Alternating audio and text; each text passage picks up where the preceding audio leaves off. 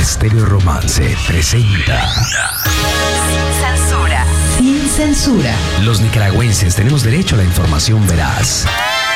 Este derecho comprende la libertad de buscar, recibir y difundir informaciones e ideas. Este derecho no puede estar sujeto a censura. Sin censura. Un programa informativo sin mordazas de ningún tipo. Política, económica, deportes, ciencia, religión, noticias nacionales e internacionales, tópicos calientes, crudos y sin censura alguna.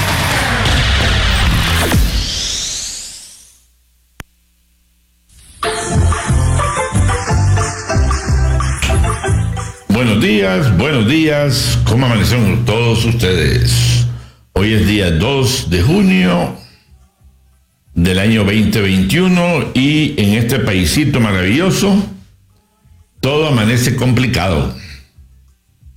Ayer inhibieron a Cristiana Chamorro para, para ser candidata a presidente, ya está eh, postulándose a ser precandidata, su aspiración es ser seleccionada, pero fue inhibida por el Ministerio Público por diferentes cargos que le imputan, ¿verdad?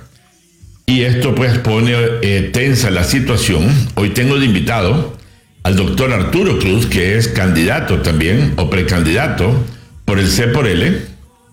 Y ella se había inscrito precisamente ayer a participar y concursar para eh, ese puesto como presidente. Los dos están concursando pero hoy fue inhibida. Eh, estamos ya en la actividad 6 que se realizará el 28 de julio. Para el 28 de julio de este año, estamos hablando un mes, eh, dos meses aproximadamente, ¿ok? Eh, estamos para seleccionar quién va a ser el candidato de C por L. Hay dos meses para escogerlo, hay dos meses para hablarlo. Y se habla de otras inhibiciones, se habla de inhibir a Félix Maradiaga, se habla de inhibir a, a, Mairena, a Miguel Mora, por diferentes cargos. Entonces hoy tengo aquí al doctor Arturo Cruz que va a estar platicando con nosotros sus planes, etcétera. Lo tenemos solo por audio, porque este tiene problema con su WhatsApp, pero ya estamos listos. A ver si Celoa nos saca el audio del doctor Cruz.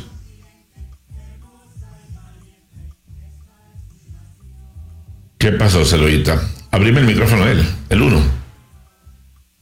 Doctor Cruz, ¿qué tal? Buenos días. Eh, un gusto de estar con vos, hombre. ¿Cómo has estado, Francisco? Mucho gusto. Sí, ya sabemos que tenemos problemitas con el audio. Eh, es que, a ver, Francisco, estoy en Washington en este momento, ¿verdad? Y creo que siempre eso complica la comunicación. Por eso es que veremos cómo nos va en, este, en, esta, en esta entrevista, ¿no? Nos va a ir bien, nos va a ir bien, estoy seguro que nos va a ir bien. Bueno, en el sentido de la, de la tecnología, ¿no? Pero bien, dime. Bueno, yo estoy preparado. Si se nos cae este Zoom, nos vamos vía WhatsApp, que también funciona igual, ¿verdad? Ok, ok, Francisco. No hay ningún problema. Ok, doctor Cruz, ¿cómo está lo de ayer con la Cristiana Chamorro? ¿Cuáles son sus consideraciones? A ver, yo te voy a hablar con una gran franqueza. Si este proceso de descalificar a candidatos continúa, y ay, no vamos a quedar no van a haber candidatos para, para correr, así de sencillo. Y yo personalmente eh, eh, anoche redacté un, hilo donde definitivamente rechazo la legalidad espuria de esta dictadura, así de básico. Y creo que si yo insto a que Cristiane y todos aquellos que quieran ser parte del proceso de ser por él, independientemente de esa legalidad que debemos rechazar, eh, se deba inscribir en el proceso y continuar. Ya tenemos que empezar a crear una suerte de soberanía paralela a la, del, a la del gobierno, a la de la dictadura, porque de otra manera todos vamos a estar en una pasividad permanente, temerosos de que desde arriba nos castiguen. Entonces, ¿para qué estar en este proceso si no estamos dispuestos a cuestionar esa legalidad que a todas luces es totalmente espuria? Ok, pero ella al inhibir el Ministerio Público, yo entiendo que el Ministerio Público no tiene facultad de ley para inhibirla. Tiene que ser, tengo entendido, es un proceso mucho más complejo, ¿verdad? Y tiene que tener a los abogados especialistas en el tema. Pero mientras estemos jugando dentro de las reglas del juego que ellos establecen arbitrariamente, no hay manera de ganar. Así de sencillo. Es decir, eh, el diseño es muy parecido al de Putin en Rusia, que pronunció un sinnúmero de leyes arbitrarias que tiene a la oposición, como en el caso nuestro, reaccionando en vez de teniendo iniciativas. Entonces, constantemente eh, nos están golpeando y nosotros reaccionamos a ese golpe. Por eso es que es tan importante empezar a tener lo que yo siempre he insistido, esa soberanía paralela que es la legítima, que es la de la oposición, porque aquí es legitimidad versus una legalidad inaceptable. Entonces ya llegó el momento, y te lo digo con toda la franqueza del mundo, Francisco, de no poder estar pasivo ante inhibiciones arbitrarias, ante la aplicación de leyes eh, que son inaceptables. Entonces sí, yo soy el primero en reconocer que no soy un abogado, que sé que es muy complejo los procesos, pero es que yo parto de una premisa. Yo no reconozco la legalidad del gobierno. ¿Y usted no tiene miedo que lo inhiban entonces? Es que si seguimos con el temor a que nos inhiban, entonces mejor me callo. Ah, eh, no sé si me explico, Francisco. Claro. Entonces ya, nos tenemos que declarar francamente en rebeldía. Así lo estoy viendo ya esto. Porque de verdad es una cosa tras otra, con una arbitrariedad impresionante. Eh, cómo bofetean a la libertad de prensa, cómo hacen... Eh, es decir, eh, siento verdaderamente que es un régimen sin ninguna consideración por nada.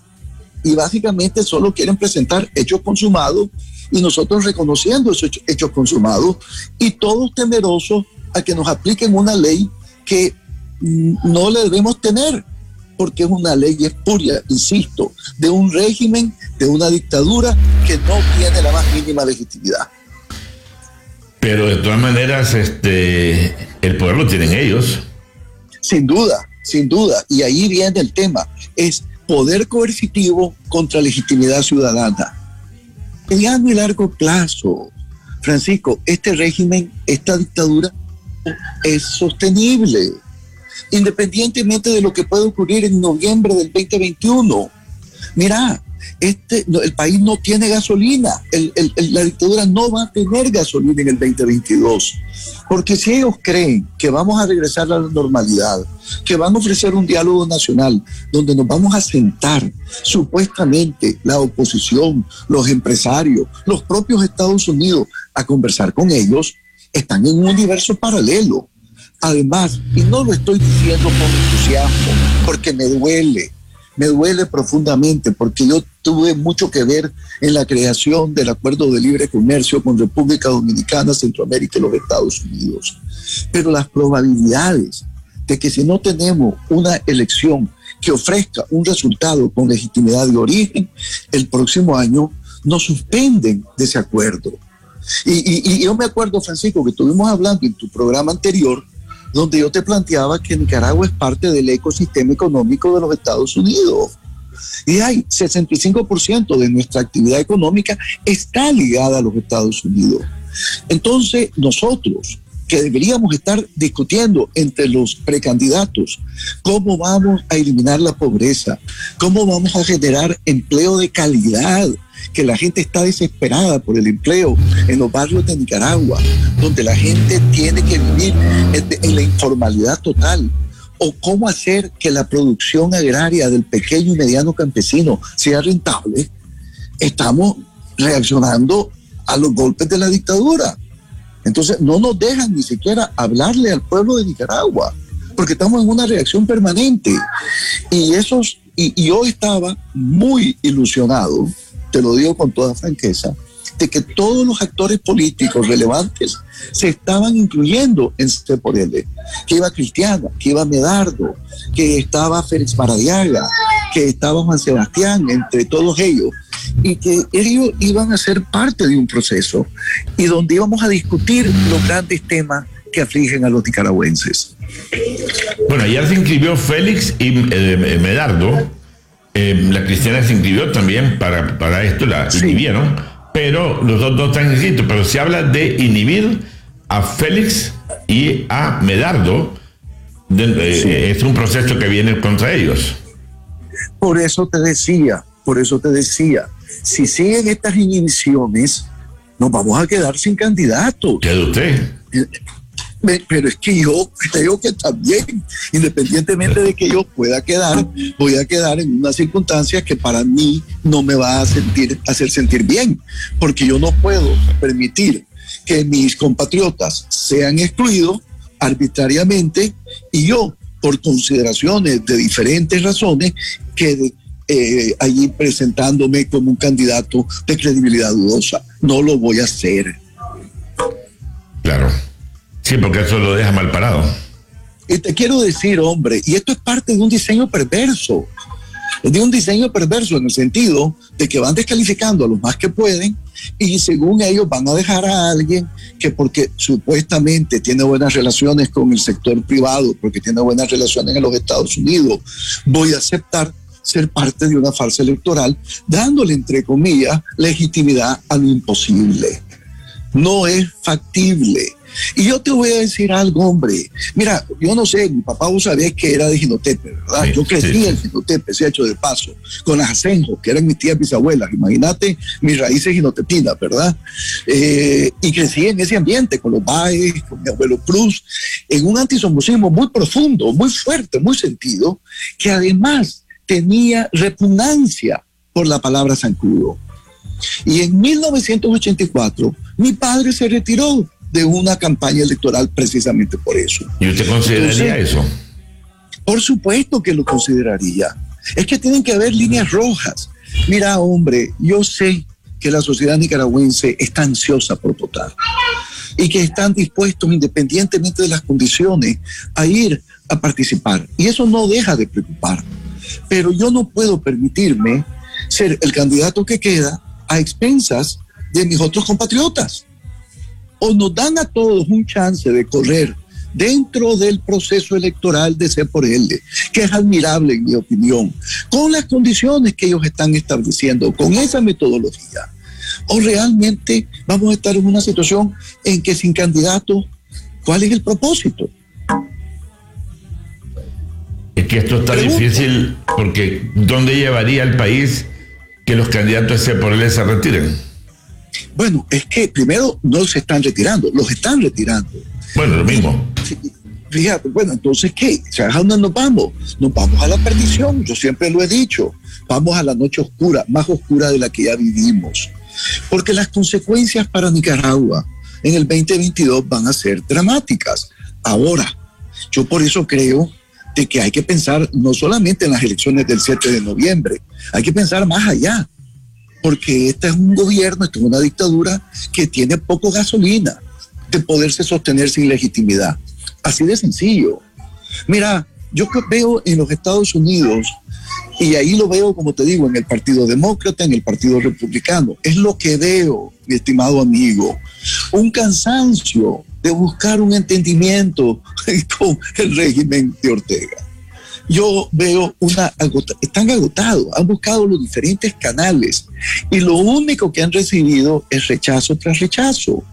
Entonces, todavía el secretario de Estado ayer habló de querer encontrar canales, y no lo dijo directamente en función a Nicaragua, más que todo estaba hablando de Venezuela, pero implícitamente de Nicaragua, de hacer un intercambio de un proceso electoral creíble sobre la base de eh, sanciones, de levantar sanciones. Pero definitivamente el rechazo de, del gobierno ha sido rotundo a estas iniciativas. Entonces, aquí vos lo que sentí es agotamiento. ¿Y qué pasa? Y te lo digo con toda franqueza, y no lo estoy diciendo de modo de amenaza, sino de advertencia.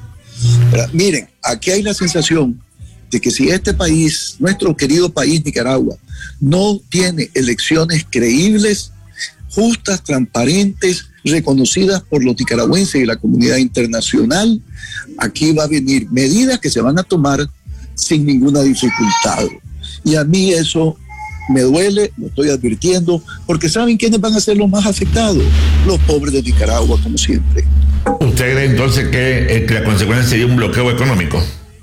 No estoy seguro, no, el bloqueo como tal no lo veo, pero sí puedo ver porque pues para bloquearte recordar que te tienen que, o sea, el, bloqueo no lo veo, Tampoco veo un embargo, fíjate, como en los ochentas, pero sí veo la decisión de suspender a Nicaragua del acuerdo de libre comercio. Ahora, ¿te podés imaginar si eso ocurre? ¿Qué pasa con nuestros trabajadores de la zona franca?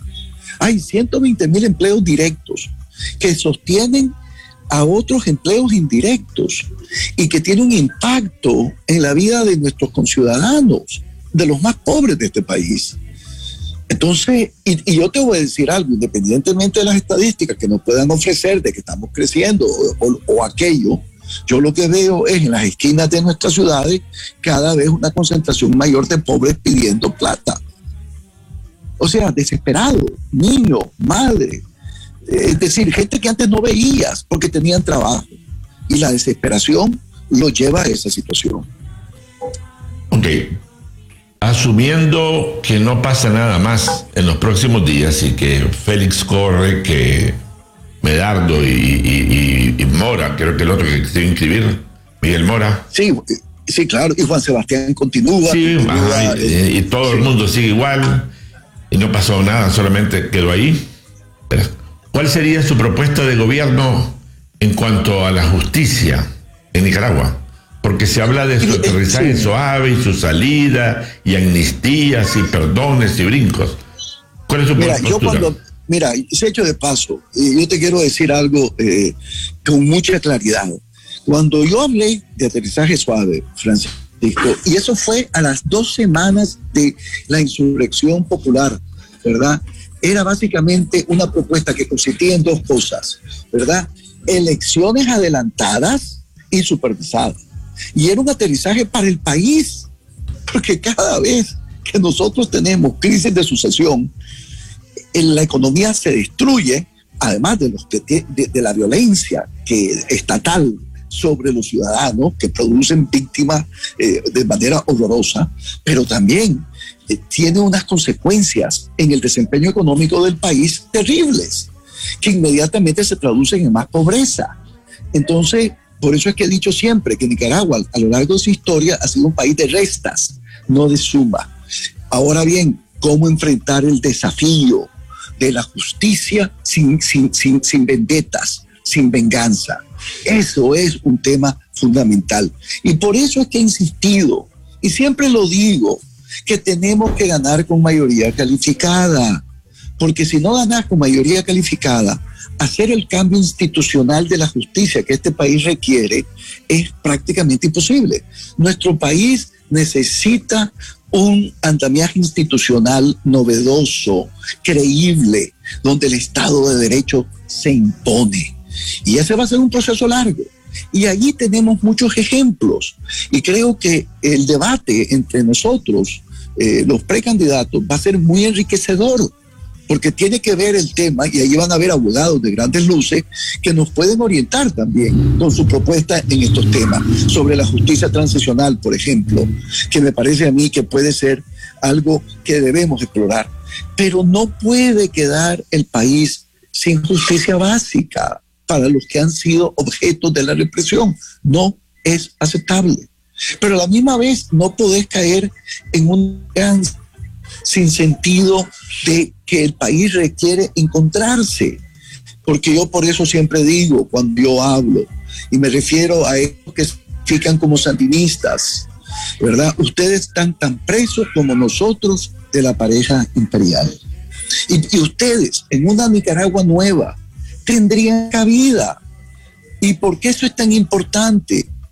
Porque hay que restarle votos para poder ganar con mayoría calificada. Porque hay que hacer todo lo posible para que cada nicaragüense salga a votar en silencio, como lo hicieron en el 90 y poder enseñar los hábitos del corazón en ese minuto sagrado, que es el minuto del voto legítimo. Aquí hay una situación de salir a votar. Con todo lo que está ocurriendo hay una apatía total. Porque todo el mundo dice, ¿para qué? Si ya se la robaron. Se habla ya del fraude sin haber empezado. Pero es que realmente se está cometiendo ese fraude. Por eso es de que tenemos que tener un consenso total entre los que participamos en ese proceso electoral, de que el ganador de ese proceso requiere el apoyo de nosotros, de cada uno de los que perdimos. Mira, yo siempre he dicho, Francisco, que la verdadera prueba de un demócrata es su disposición a perder. ¿Verdad? Y no podemos vivir con ese cuento eterno que me la robaron. Porque hay veces que, y porque eso eh, eh, eh, y, sobre todo cuando el proceso es transparente y la sociedad nicaragüense lo está viendo. Entonces tiene que haber ese compromiso de apoyar ese candidato. Y por eso es que siempre he dicho yo que la unión se da en, en el momento de seleccionar al candidato. Ahora bien, también tienen que hablar otras instancias que tienen una presencia moral en el país abrumadora. Es decir, nosotros tenemos guías espirituales a los que queremos y respetamos, que tienen que alzar su voz. Y cuando ellos alzan su voz, el país escucha. Bueno, ya lo han alzado, o sea, esto viven haciéndolo. Lo que. Pero, la, pero sí. dígame. No, no, pero, pero tiene que llegar en el momento oportuno, un, volumen mayor si vos querés. Eh, y definitivamente cuando ya tengamos ese proyecto eh, legítimo de un candidato que salió de ese proceso. Eh, yo creo, por eso es que yo te digo que yo creo en la inclusión de todos.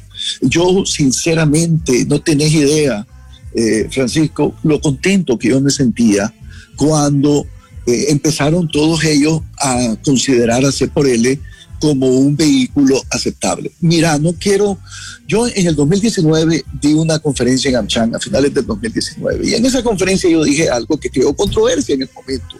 Y dije, no podemos pretender crear una nueva sociedad política con un gobierno lleno de, de, marrulla, dije.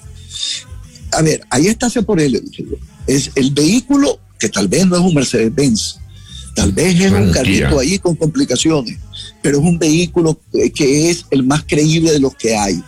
Montémonos todos en el vehículo y nos ponemos de acuerdo sobre la base de los arreglos que tienen que ver con la representatividad en el Congreso. Bueno, fíjate bien, e, en ese momento me cayeron encima por decir eso. Y ya al final del camino estamos coincidiendo en lo que dije hace más de dos años. El vehículo S por L no es el vehículo perfecto, pero es un vehículo valiente, íntegro, que lo ha demostrado a lo largo de los años.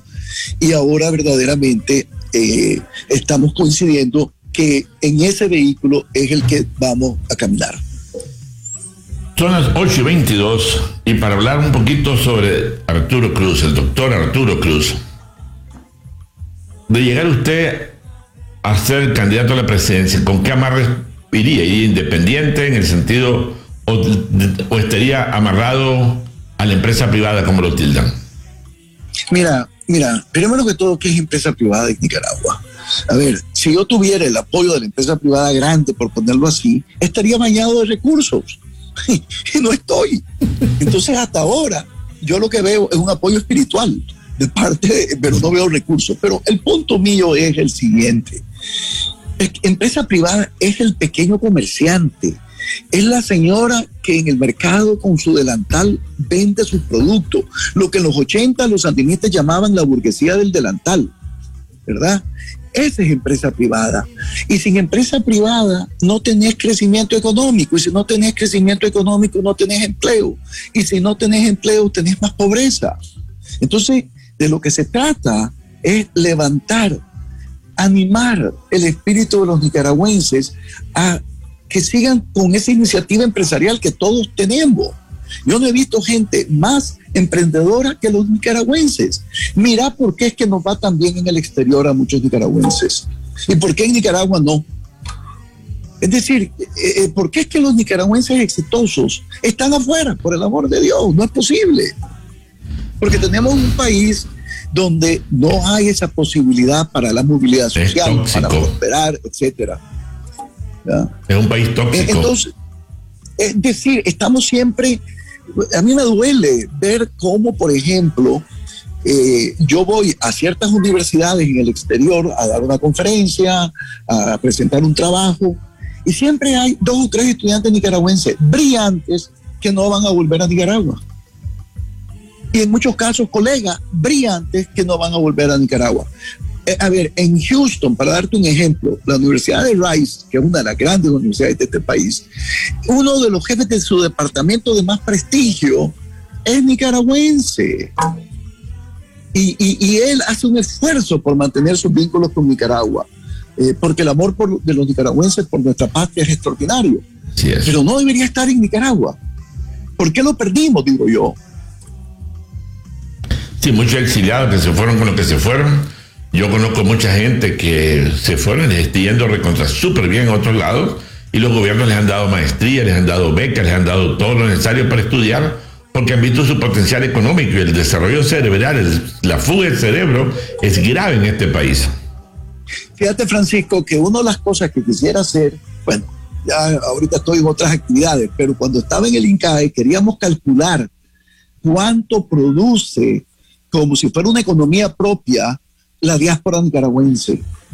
Y te garantizo que su Producto Interno Bruto de ese grupo de nicaragüenses que están fuera es mayor al de nosotros en Nicaragua.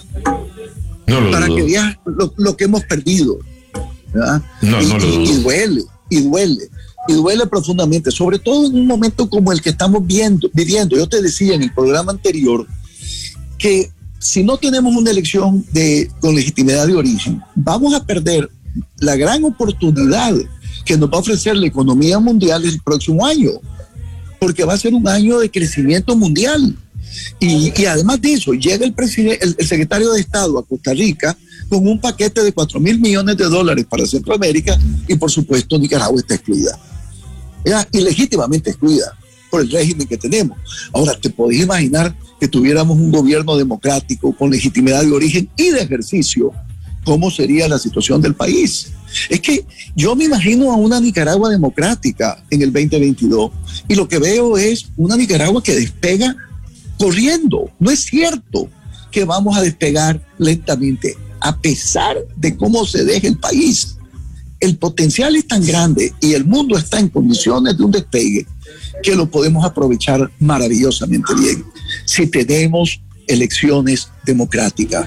Mire, yo quisiera que, dirigirme a, tu audiencia, que yo sé que es extraordinariamente grande y notable. Mire, la democracia da de comer. No es cierto que no da de comer. Las instituciones democráticas dan de comer, ¿verdad? Y por eso es que es tan importante esa democracia. Y por eso es que es tan importante esas elecciones con legitimidad de origen. Porque de eso va a depender si el país camina o se hunde. Es que aquí hay varias cosas que están hablando y esto, yo, concuerdo con, con la idea, o sea, la democracia da de comer y el origen, porque da seguridad. O sea, vivir en la zozobra y el temor no, no invierte ni crece, nadie hace nada porque vive sentado. ¿Qué va a pasar? ¿Me voy? ¿Me quedo? ¿Qué pasa? No se sabe. E, e, es un problema serio lo que se vive porque cada vez cada noticia es más mala que la anterior. Eso que acabas de decir es correctísimo y por eso es que vos ves que a lo largo de nuestra historia, como siempre hemos vivido de alguna manera en un tipo de zozobra o de otra, eh, tenés periodos de crecimiento y después de desaceleración económica y de decrecimiento. Entonces, cuando lo ves en el contexto de nuestra historia, por eso es que estamos en la pobreza en que estamos. También, porque no solamente es lo que hemos vivido recientemente, es lo que hemos vivido a lo largo de nuestra historia, ¿verdad? Entonces, eh, y eso que vos decís, si no hay largo plazo, no hay inversión, no hay, no hay, yo, no, yo te pregunto, ¿vos qué, es decir? que ¿Quién va a invertir si sos un extranjero en Nicaragua en este momento? Un local, ¿quién va a invertir? Los cuatro pesos que uno tiene. Y si vos sos un nacional, lo que estás pensando es en guardar tu platita porque no sabes qué va a pasar ni siquiera mañana, en la tarde. No sé si me doy a entender. No, sí, clarísimo. Ni siquiera, ni siquiera en la tarde, ¿verdad? Entonces tenés razón, la zozobra, la zozobra. Ahora, ¿qué quiere el régimen? ¿Qué quiere la dictadura? Que la zozobra nos lleve a la desesperanza, a la desesperación y definitivamente que nos, nos desmotivemos a salir a votar.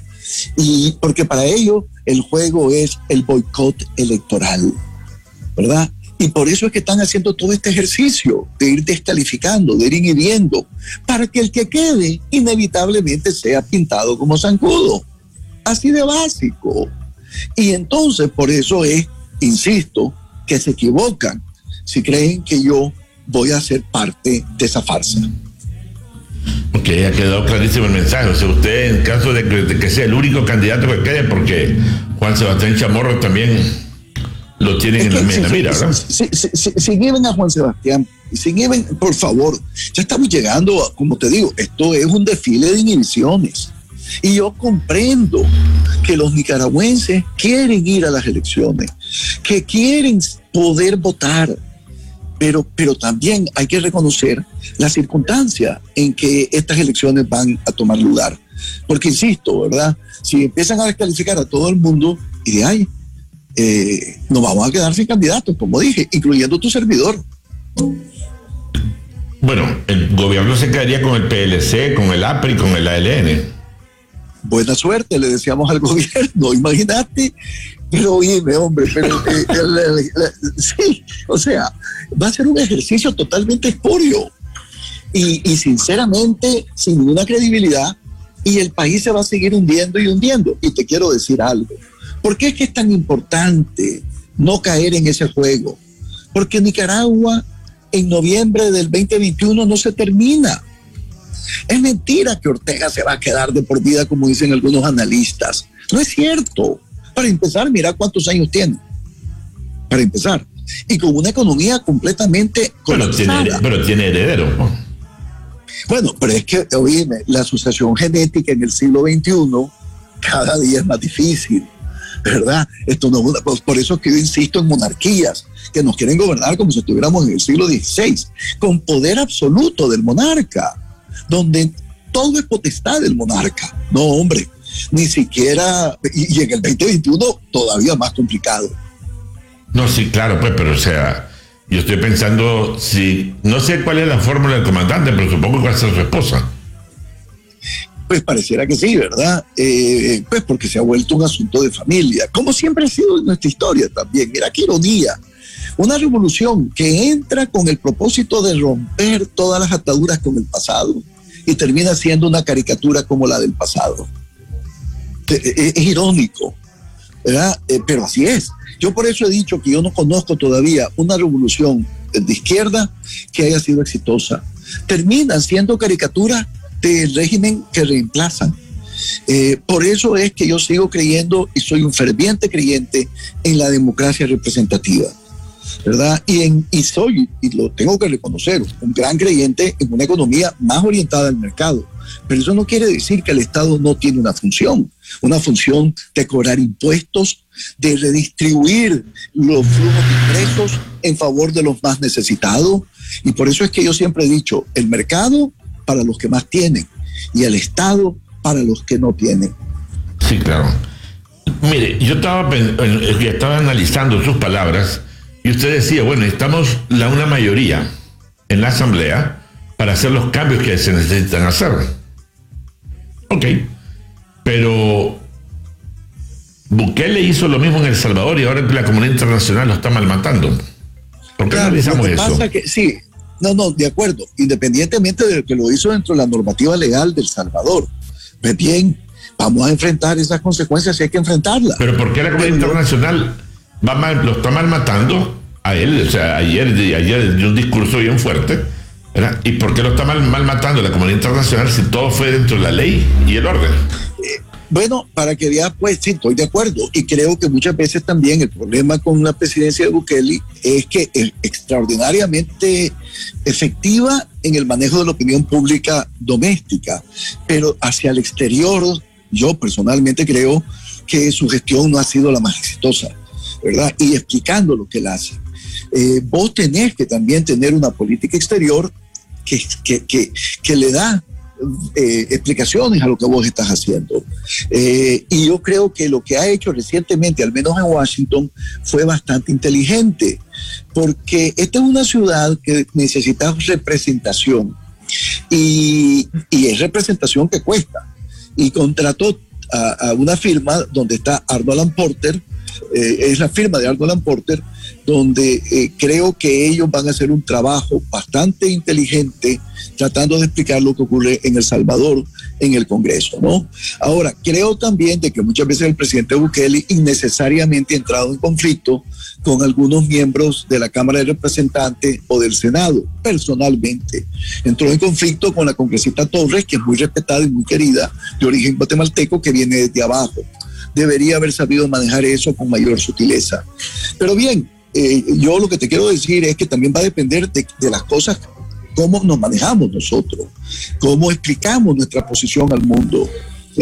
No es suficiente solamente en estos tiempos de globalización y de interdependencia de explicarle a tus compatriotas, se lo tenés que explicar también al mundo.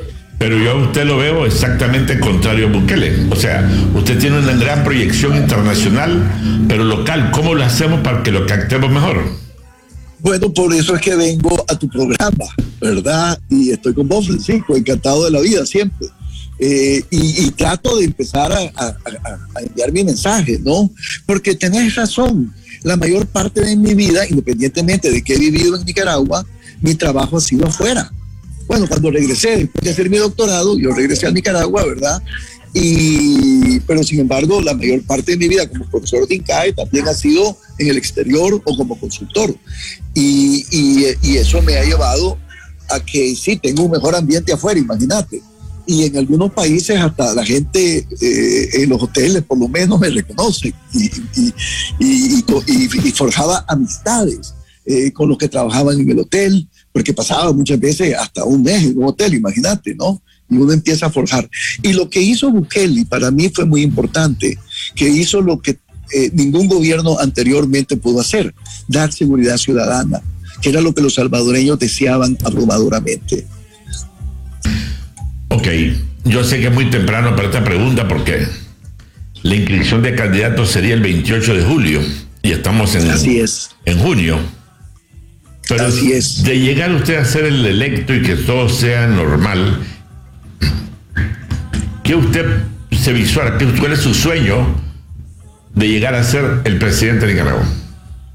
A ver, te voy a decir cómo yo, yo sueño con una Nicaragua donde verdaderamente tengamos tranquilidad, donde verdaderamente vos te puedas levantar todos los días y saber que hay una rutina en tu vida que no se va a ver interrumpida, que vas a poder tomar el bus con calma, que vas a poder ir a tu trabajo, un trabajo estable, y que te paga bien y que tus hijos van a tener educación y futuro. Y yo me pregunto, ¿cuál es la dificultad de lograr eso? Porque otros países con gente tal vez menos trabajadora, menos creativa, con menos imaginación, con menos recursos, no lo pueden hacer, eh, lo han hecho. ¿Y por qué nosotros no? Son cosas elementales. Los nicaragüenses quieren un país tranquilo, con justicia, con equidad y donde la vida sea ordinaria, donde no vivamos en estos sobresaltos, como vos decías.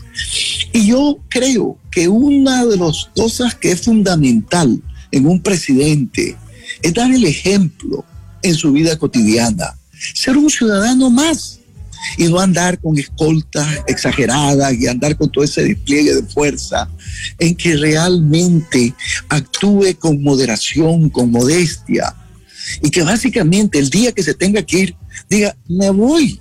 ¿Y saben qué? No voy a querer incidir en quién queda. Con el ejemplo. Y, y tenemos que establecer, porque yo siempre he dicho de que las constituciones, sí, son importantes, pero son igualmente importantes las normas ciudadanas, que son las que acuerpan a las constituciones. Entonces, el, presidente de una república tiene que ser el que da el ejemplo. ¿Usted está a favor o en contra de la reelección? Te voy a decir algo. Depende del país. En algunos países la reelección inmediata tiene sentido. En Nicaragua no. En Nicaragua no. ¿Por qué? Porque tenemos terror a la permanencia en el poder del caudillo. Entonces, eh, hay que ser, hay que estar claro de que uno tiene, las constituciones reflejan la psicología de una nación, reflejan los miedos de una nación. Fíjate bien, eh, yo, yo cuando veo, Francisco, hacia atrás, en el tiempo de Somoza, todas las constituciones decían que no a la reelección y por eso las tenían que modificar. Porque hasta, hasta el régimen somocista estaba consciente de que la reelección para el nicaragüense era terrible, porque representaba la perpetuidad en el poder de alguien. Eh, eh, inclusive, eh, por mucho tiempo no teníamos presidente, teníamos un jefe de Estado con periodos de dos años, porque siempre era el terror a que el, que asumía la, la, jefatura del Ejecutivo se transformaba en un nuevo rey. Y de manera absoluta. Entonces, nosotros siempre hemos tenido ese temor.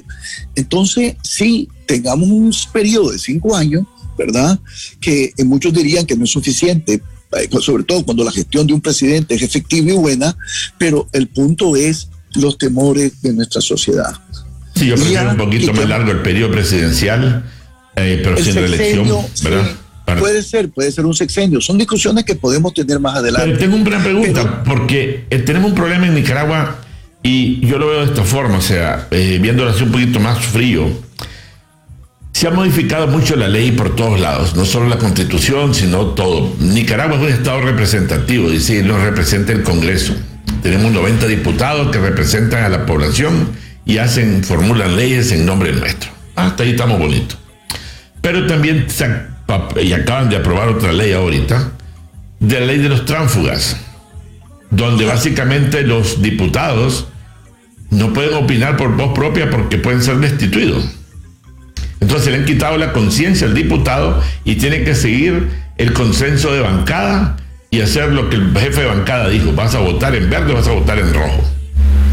Si te salís de esa línea, perdés el escaño, porque los escaños son del partido, no del pueblo. O sea, yo creería, y, es mi locura mental, es de que debería ser un gobierno transicional para restaurar los valores y poder empezar con un país democrático nuevamente. Porque si no, usted le toca organizar un relajo. No, no, no, lo que estás diciendo es correctísimo, Francisco. Es que obviamente el gobierno del futuro es un gobierno de transición. ¿Por qué? Porque tenés que reconstruir al país, ¿verdad? Y sobre todo institucionalmente. Pero mientras haces eso, tenés que darle al pueblo nicaragüense empleo, prosperidad, porque si no, le estamos ofreciendo abstracciones sin nada concreto. Imagínate que, el pueblo nicaragüense se tiene que levantar diario, ver cómo es el, costo del transporte, eh, eh, están afanados con el tema de las cuentas de luz eléctrica y, encima de eso tratando de encontrar un empleo que inclusive le cubra la canasta básica. Y aquí es donde voy a empezar a decir, ¿cómo es posible que la canasta básica de este país, eh, el salario mínimo más alto, apenas cubre el 70% de la canasta básica? el salario mínimo más alto, te puedes imaginar. Entonces, eh, no podemos solamente abocarnos a ese rediseño institucional que es lo que nos va a dar el largo plazo. ¿Qué hacer en lo inmediato? ¿Qué hacer para el nicaragüense que no tiene el empleo? O que si tiene un empleo, un empleo que le genera un ingresos insuficiente. Eh, ¿Cómo hacemos para lidiar con esos grandes temas de esa pobreza que, abruma a los nicaragüenses en su gran mayoría? ¿verdad? Entonces, eh, el desafío es, es complicado, porque por un lado tenés que pensar en la república que querés y que te va a dar la estabilidad de largo plazo. Pero en lo inmediato, si solo te abocas a eso, la gente se desespera y pierde la, la paciencia, porque ellos están en su mundo de día a día. Y creo que muchas veces el, eh, no podemos caer en ese error de solo pensar en el futuro. Tenemos que pensar en el presente también. Y va a ser una tarea súper difícil. Y por eso es que también ese presidente que tendríamos electo los nicaragüenses, no solo tiene que estar pensando en ese esquema institucional, tiene que pensar en cómo va a ir al Fondo Monetario para, para establecer un programa que no le hace daño a los más pobres, para que de esa manera el Banco Mundial, el Banco Interamericano, suelten más recursos para este país en el corto plazo y tiene que ir a vender el país para que los inversionistas que están afuera eh, vengan a Nicaragua, inviertan sus recursos y además de eso le tenés que dar confianza a nuestros pequeños productores de que con, con, con, el nuevo modelo, si vos querés, de crecimiento y de institucionalidad, ellos van a tener estabilidad y un futuro sólido. Y además los tenéis que ayudar, porque no es posible de que un pequeño productor lo agobien el costo de los insumos. No es posible. Y yo te voy a decir algo, yo sí creo en transferencias. O sea, en ese sentido tal vez soy bastante ecléctico. Es decir, hay gente que me quiere pintar como un neoliberal, otros me quisieran pintar, no sé, como un keynesiano, perdón que me vaya a meter en estas discusiones, pero yo al final del día soy lo que funciona en estos temas. Y, y, realmente creo que hay que tener una gran flexibilidad y no hay que casarse con ninguna doctrina económica. Hay que agarrar lo que funciona. Lo mejorcito de cada quien. El, lo que yo veo es que esas promesas las, hemos, las, he escuchado tantas veces, pues que ya uno no se las cree. ¿Cómo podemos darle confianza a la gente? Porque la gente que está en el exilio, que ya se fue, mucha gente perdieron todo aquí y, están allá en la, en, la, en, la, en la ruina de todas maneras. Pero ya estén seguros contra los dudosos. ¿Cómo regresamos a Nicaragua? ¿Cómo se regresa la gente a Nicaragua a invertir? ¿Cómo restauramos los sueños para tratar de recuperar el tiempo perdido. A ver, tienes toda la razón. Eh, yo creo que el gran problema también es el escepticismo de nuestros compatriotas, que es un escepticismo válido. Yo soy el primero en decir, cuando alguien duda de lo que le estoy diciendo, de aceptar su duda. Porque ¿cómo no la va a aceptar? ¿Cómo no la voy a aceptar si es una duda que, viene de generación en generación? porque solo hemos tenido a lo largo de nuestra historia, en la mayoría de los casos, decepciones, pero también hemos tenido ejemplos nobles de jefes de gobierno que han hecho grandes cambios y grandes diferencias, que desgraciadamente por X motivo no se supieron sostener en el tiempo. Entonces, eh, pero sí, el escepticismo de nuestro compatriota es muy válido, eh, Francisco, y aquí lo único que queda es, pues, decir, esto es lo que yo propongo, esto es lo que yo soy. Y si ustedes creen que lo que yo propongo y lo que yo soy no los convence, yo lo entiendo, quisiera convencerlo, pero uno tiene que reconocer eh, el escepticismo de cada compatriota. Claro. Bueno, no es que se trata de creer o no, lo que pasa que hay veces yo hablo con mucha gente y las personas me dicen que los políticos no tienen piedad de la gente. O sea, uno no hay piedad, no hay misericordia. O sea, uno se levanta para buscar el pan nuestro cada día, pero estamos hablando de rebuscarla, pues, porque yo no veo a nadie con un plan de ahorro que digo, voy a ahorrar el 20%, el 10% mensual. No se puede. Que voy a estudiar. Imposible. imposible, imposible hacer planes. O sea, los negocios son de subsistencia de, miseria, subsistencia. Eh, las empresas están de subsistencia. No hay planes de bancos, no hay reestructuración financiera, los impuestos, los intereses de los bancos son leoninos, no hay, no hay un, plan de desarrollo. Nunca lo ha habido. sí, no, porque ahí es donde yo me pregunto verdaderamente, ¿por qué es que no vamos, por ejemplo, a promover un banco de desarrollo? que dé dos cosas, crédito, crédito barato y a la misma vez asistencia técnica. Y te quiero decir algo, que yo no he conocido a un pagador con la disciplina del pobre. Es impresionante, o del pequeño comerciante. Es decir, cuidan su crédito como sus ojos. Ahora, esa idea de que son malas pagas es totalmente ridículo. Históricamente en Nicaragua, si vos ves cuando eh, se dio un banco de desarrollo que quebró, por los malos préstamos, anda a ver quiénes eran a los que no pagaban. Los chiquitos pagaban, los que no pagaban eran otros. Sí, verdad. Entonces, es, impresionante. Entonces vos decís, por el amor de Dios, eh, de, ¿cómo es posible, digo yo, de que no estemos dispuestos, ya sea por ortodoxia económica o por otras razones, a tener la capacidad de experimentar y hacer cosas novedosas, porque es lo que vamos a tener que hacer. Y si por qué motivo un organismo internacional te dice, pero es que eso no va con la nueva línea económica de por dónde vamos, decirlo, lo siento mucho, esto es lo que vamos a hacer. Y tener la capacidad de discutir con ellos y de persuadirlos. Yo siempre he dicho, y lo decía a mis alumnos del INCAE, que muchos de ellos llegaron a ser ministros de Hacienda, de Banco Central, etc. Nunca se dejen intimidar por el mármol del Fondo Monetario. Nunca. ¿Y saben qué tienen que hacer cuando van a negociar con el Fondo Monetario? Ir mejor preparados que ellos. Porque ustedes son tan buenos o mejores que ellos. Entonces, eh, eh, hay que tener mucha, mucho arrojo en lo que vamos a hacer. Porque si vamos con recetas, no vamos a poder hacer ese despegue que podemos realmente hacer, que yo lo creo profundamente que se puede hacer. Porque aquí también se trata de cómo vas a gobernar a Nicaragua, de la capacidad de gobernarla, ¿verdad? Y yo te digo, entre mis compatriotas que están compitiendo, hay muchos que tienen esa capacidad. Yo soy el primero en reconocerlo. Inclusive yo pienso en lo que hizo el presidente Lincoln en los Estados Unidos. Cuando él corre en su primaria del Partido Republicano, él formó un gabinete de los que fueron sus rivales. ¿Te imaginas qué grandeza? De decirle, vengan, porque ustedes son los más capaces. ¿Y por qué no podemos tener esa generosidad nosotros y esa inteligencia práctica de decirle a alguien que fue tu rival en una campaña, hombre, por favor, o, mira, ayúdame en esto, agarrar esta cartera, digamos, porque vos sos el más competente para agarrar esa cartera. Yo, en eso creo. Mira, yo no le resiento a nadie, yo no tengo ningún problema con ningún compatriota, salvo si nos quieren reprimir.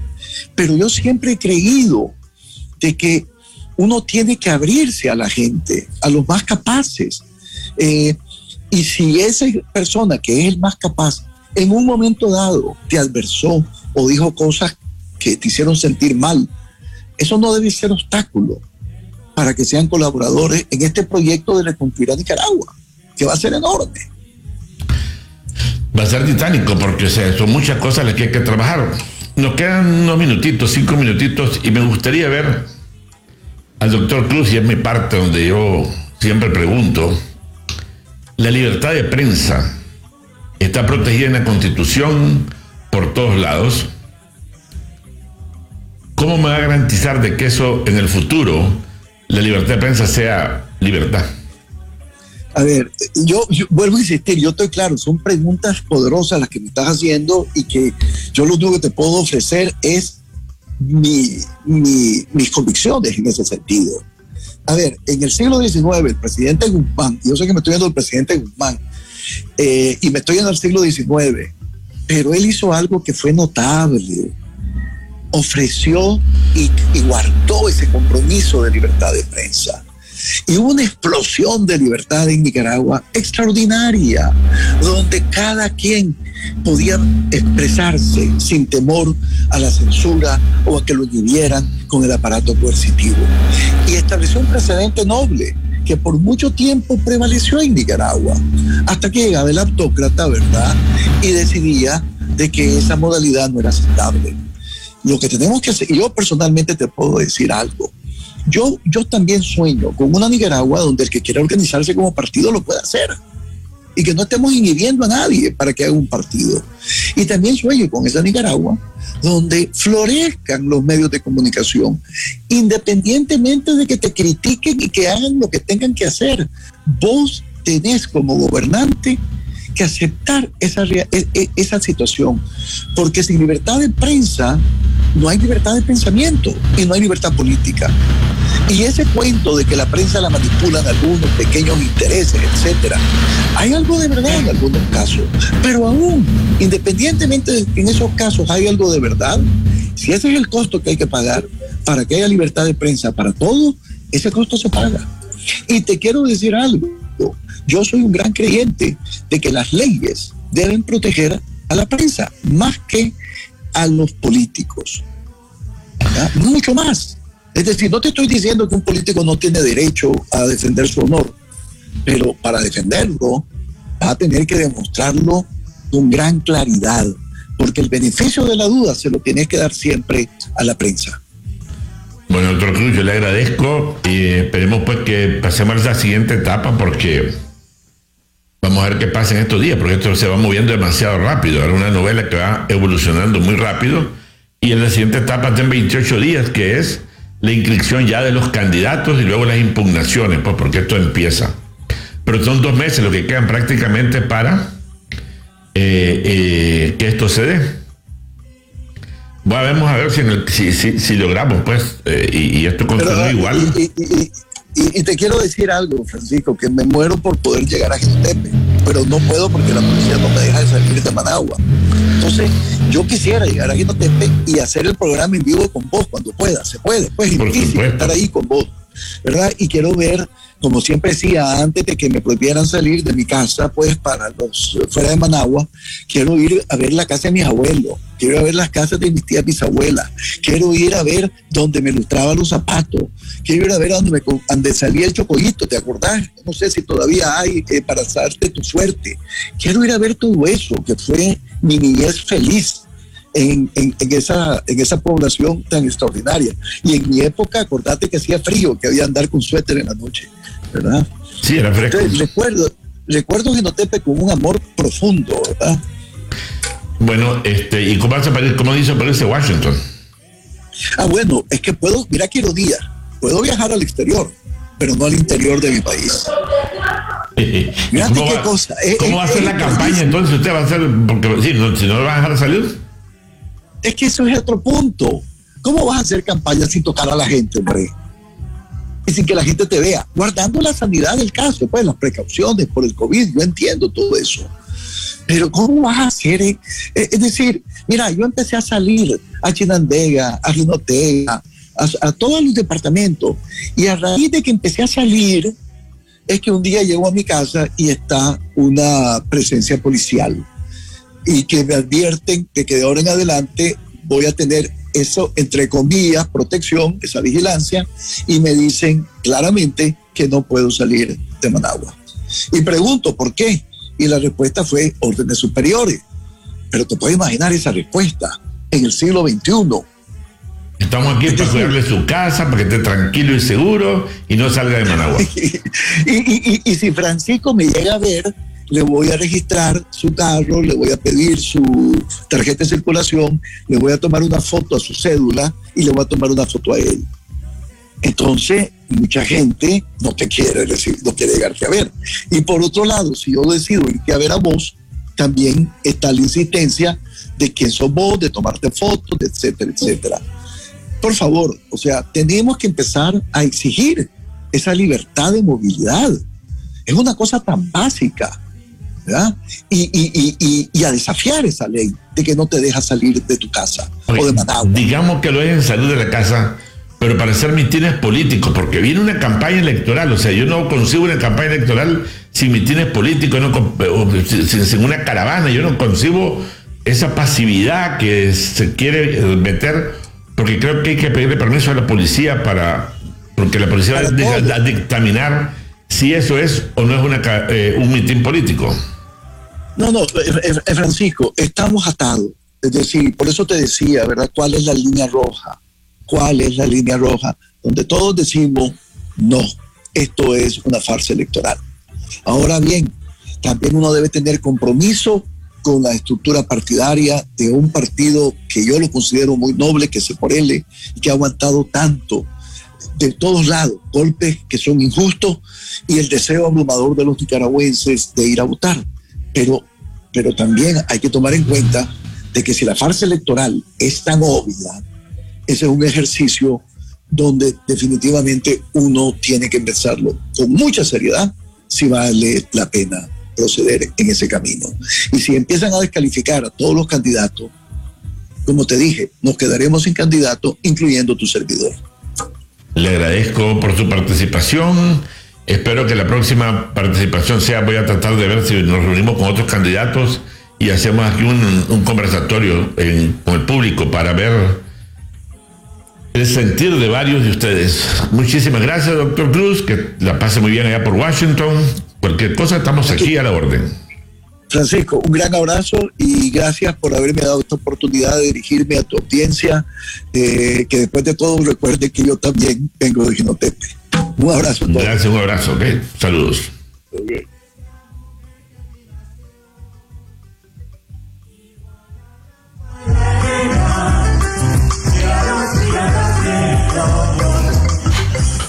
Ya escucharon al doctor Arturo Cruz, ya eh, en su final dijo clarísimo, si siguen inhibiendo, también me voy.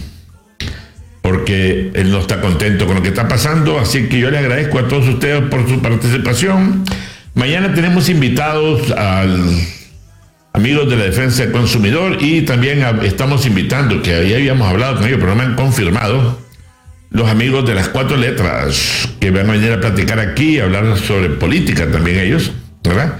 Y hablamos con, con Cardosa, ya te mandé un WhatsApp Cardosa, así que mi hermano, espero tu confirmación para hoy, para que mañana vengas aquí a la radio a las 8 de la mañana y estemos aquí pues platicando en este programa que es para todos. Muchísimas gracias, hasta mañana.